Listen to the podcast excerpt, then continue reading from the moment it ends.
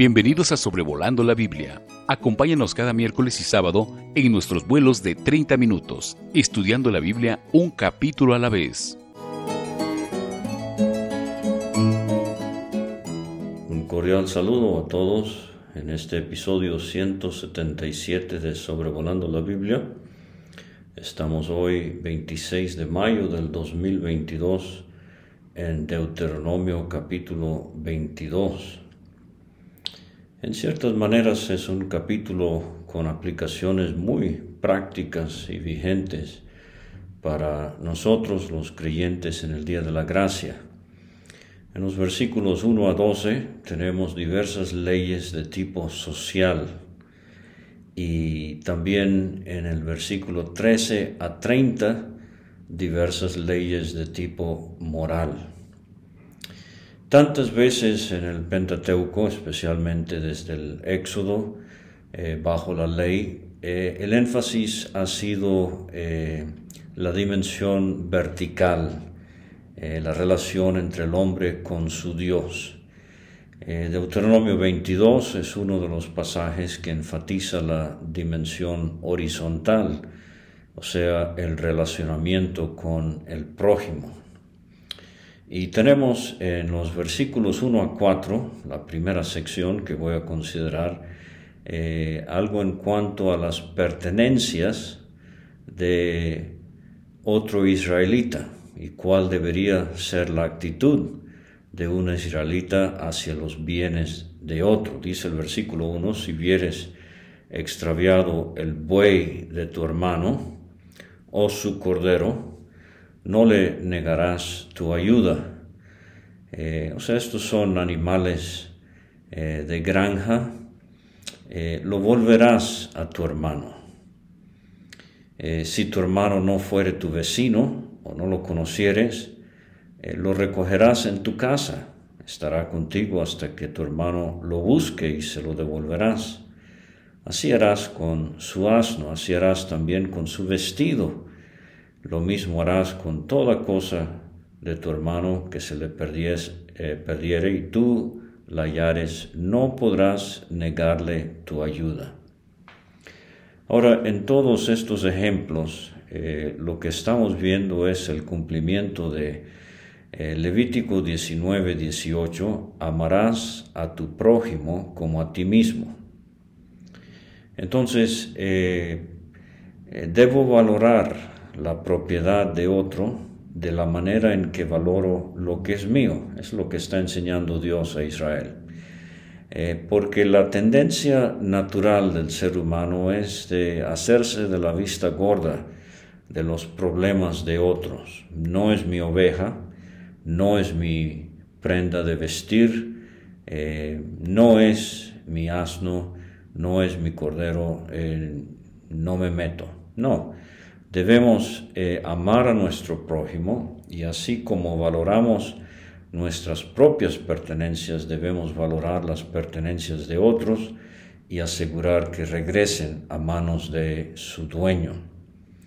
Por ejemplo, en el caso de animales, y vamos a mencionar algo más en este capítulo acerca de esto, la Biblia nos habla mucho de cómo eh, la vida del animal eh, no tiene el mismo valor que la vida humana. El animal no tiene derechos en sí, estrictamente hablando, pero eh, no debemos ser crueles hacia los animales, debemos cuidarlos. Proverbios 12:10, el justo cuida de la vida de su bestia, mas el corazón de los impíos es cruel.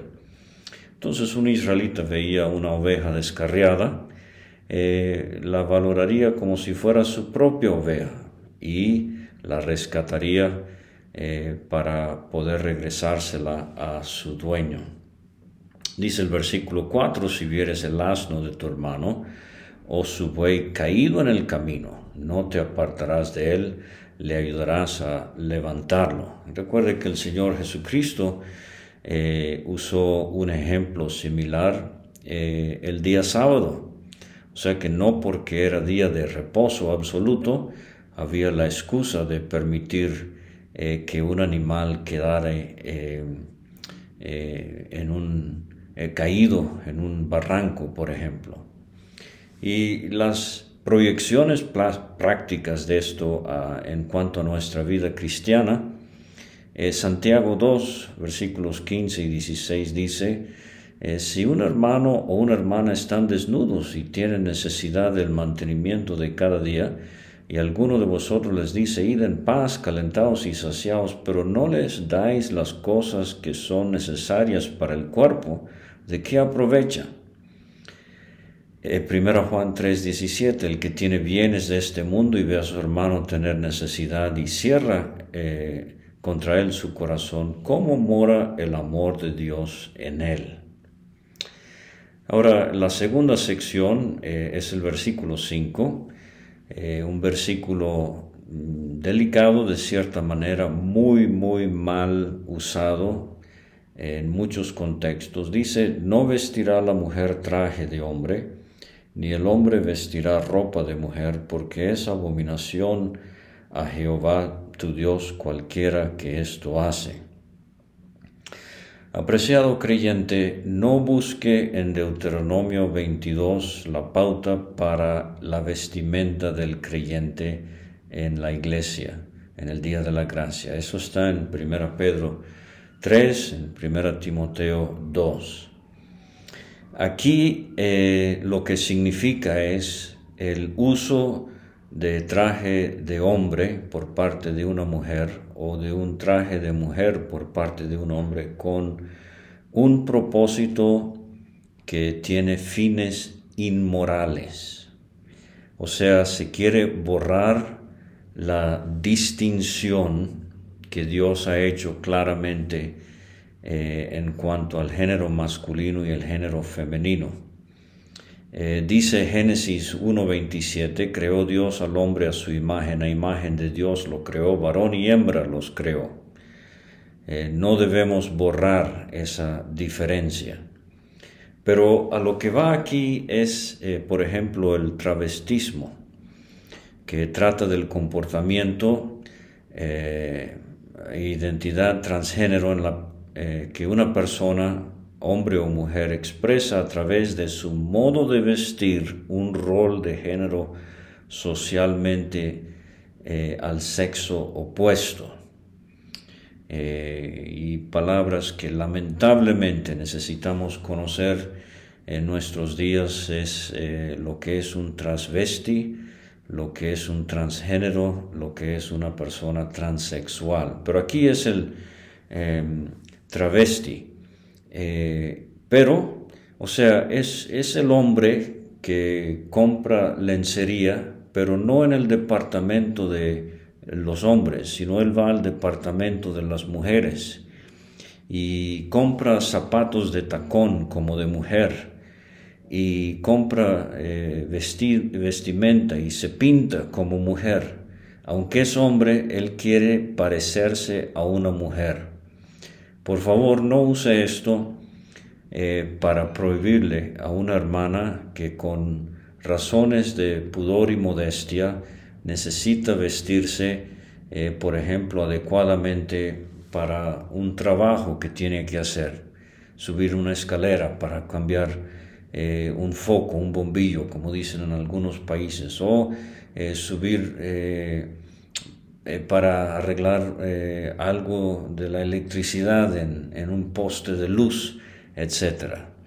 Eh, el versículo 5 tiene que ver con lo inmoral, con lo que quiere ser parte o parecerse al sexo opuesto.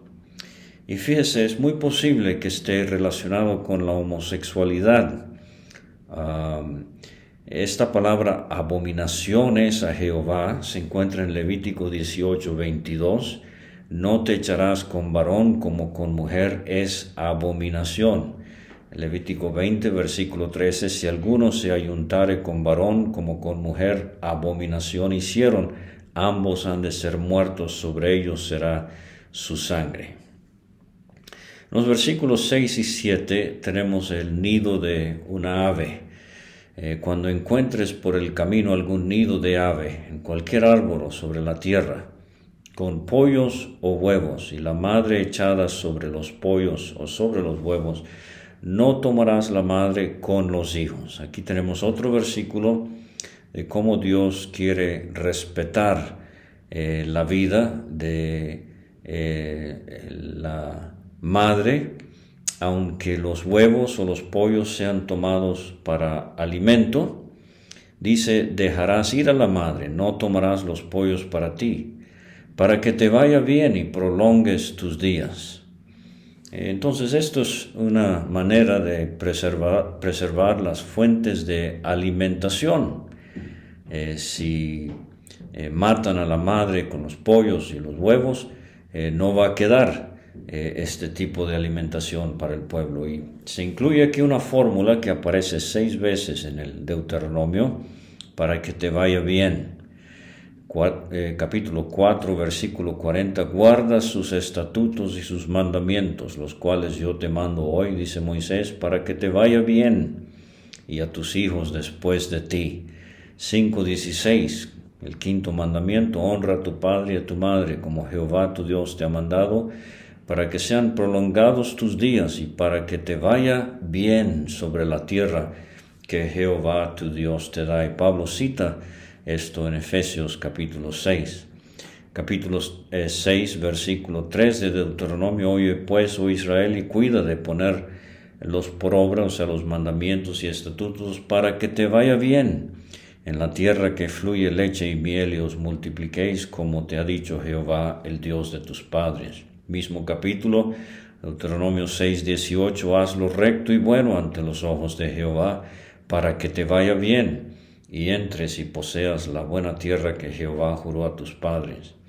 Eh, capítulo 12, versículo 25, en cuanto a la sangre, bajo la ley dice Dios, no comerás de ella para que te vaya bien a ti y a tus hijos después de ti cuando hicieres lo recto ante los ojos de Jehová. La cuarta cosa que tenemos ahora en el versículo 8 es el eh, de nuevo, eh, se enfatiza el valor de la vida humana en relación a la construcción de una casa nueva. Cuando edifiques casa nueva, harás pretil o muro a tu terrado para que no eches culpa de sangre sobre tu casa si de él cayere alguno. Eh, las casas en Israel eran terrados planos, horizontales, eh, tenemos, por ejemplo, el caso de Raab en Josué 2, versículo 6.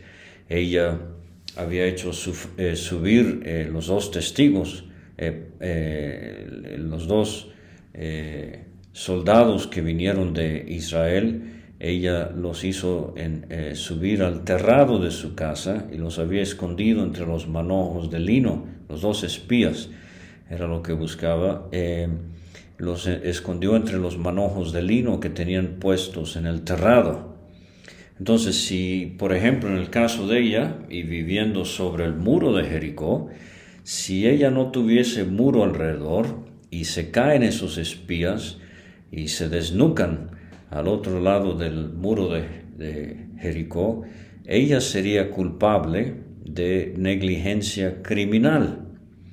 Y uno lamenta el día de hoy eh, este tipo de cosas, donde muertes suceden sin sentido por la falta de protección. Eh, y esto eh, refleja la falta de apreciación del valor de una vida. Por ejemplo, un pozo para sacar agua completamente abierto donde puede caer un niño pequeño. Escaleras que van al segundo piso sin barandales de donde se puede caer eh, una persona. Eh, porches o terrados sin protección eh, donde pueden caer personas. contactos de luz con cables en vivo expuestos para que alguien pueda lastimosamente electrocutarse y cosas así. El Señor nos ayude a valorar la vida y a tomar precaución para que no sucedan accidentes sin sentido. Versículos 9 a 11 tenemos diversas mezclas. Uno, no sembrarás tu viña con semillas diversas, no sea que se pierda todo. tanto la semilla que sembraste como el fruto de la viña.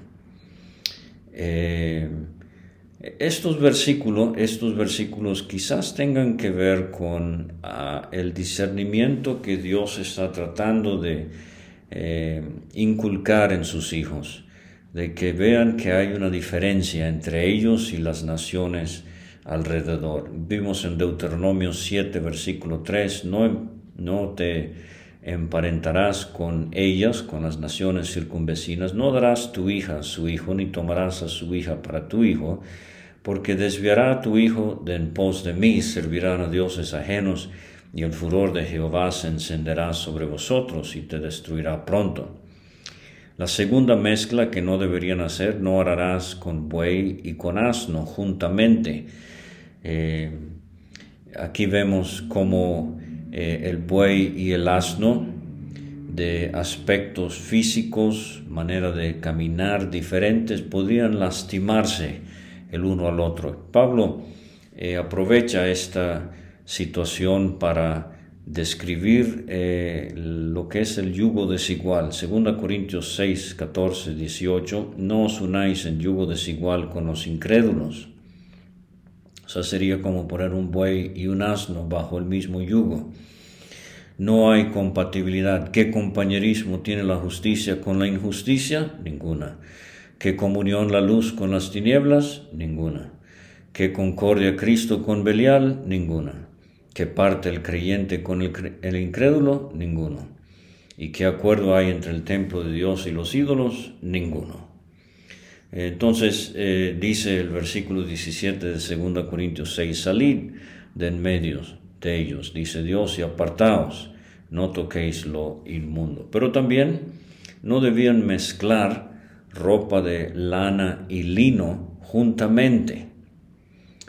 Eh, ahora, eh, yo mencionaba hace un momento que si usted, hermano, va a enseñarle a las hermanas que Deuteronomio 22 enseña que no pueden usar ningún tipo de pantalón en ninguna circunstancia, entonces yo espero que usted ha revisado su vestimenta y que sus pantalones no tienen 60% de algodón y 40% de poliéster o alguna mezcla semejante.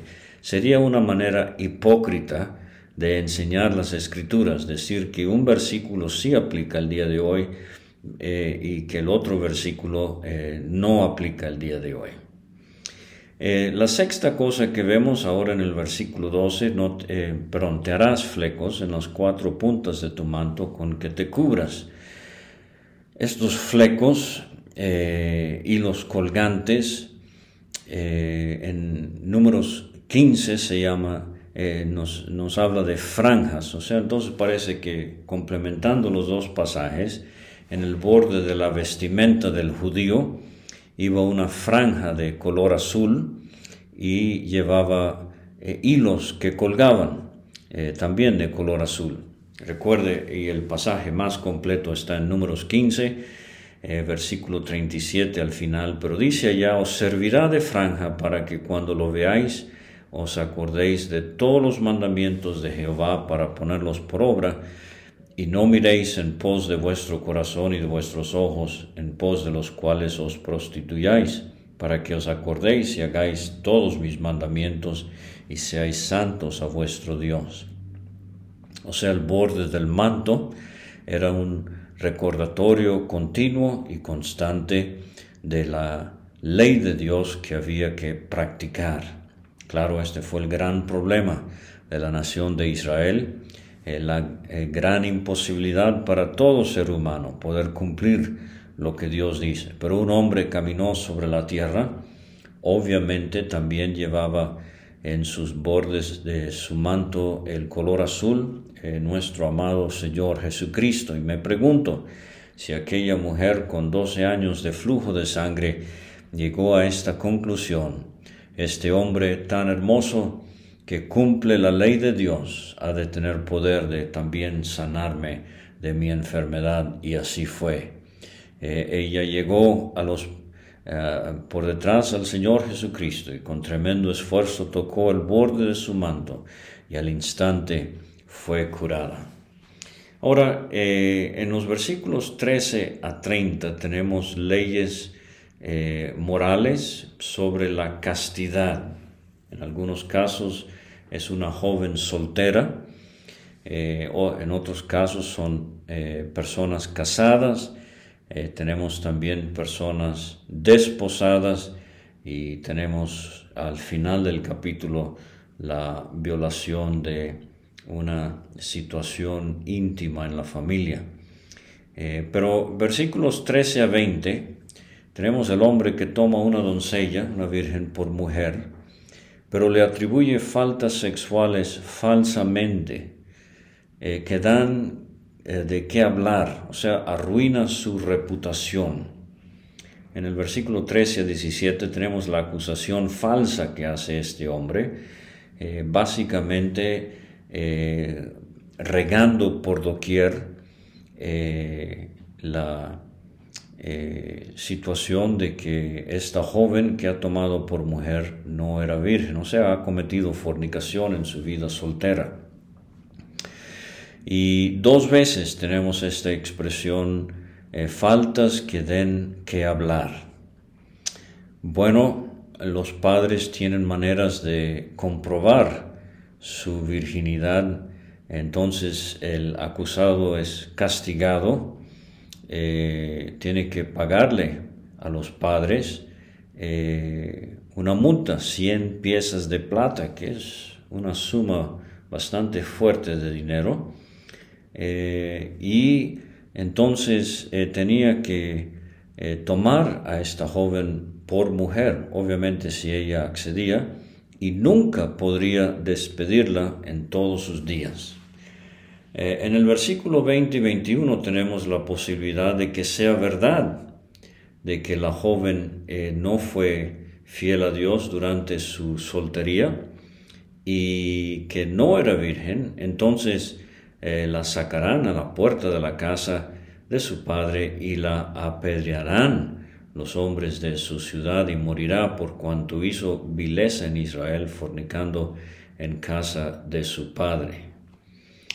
En este pasaje hay un gran contraste con eh, José, el que eh, era conocido como el Padre del Señor Jesucristo, aunque sabemos que humanamente hablando no lo era. Eh, Cristo fue engendrado por obra y gracia del Espíritu Santo en el vientre de María.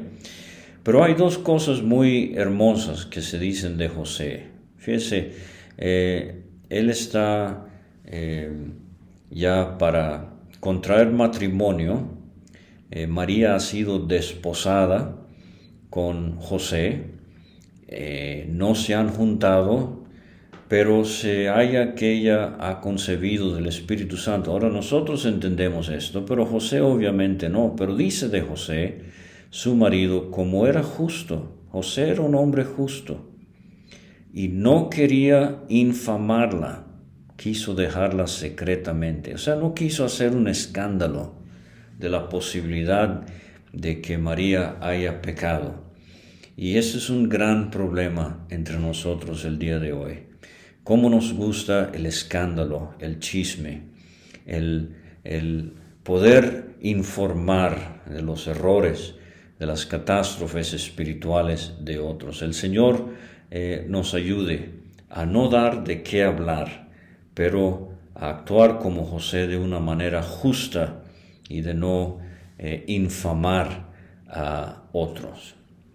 Eh, en el versículo 22 tenemos la pena de muerte para una pareja que ha cometido adulterio. Si fuere sorprendido alguno acostado con una mujer casada, ambos morirán. Eh, este pasaje se contrasta con Juan 8, eh, versículo 2, cuando los escribas y los fariseos trajeron al Señor una mujer sorprendida en adulterio, pero no trajeron al hombre y Deuteronomio 22, 22 claramente habla de el caso de adulterio, eh, personas casadas, ambos, mujer y hombre, debían morir. Y entonces sale a relucir también el caso de David y Betsabé.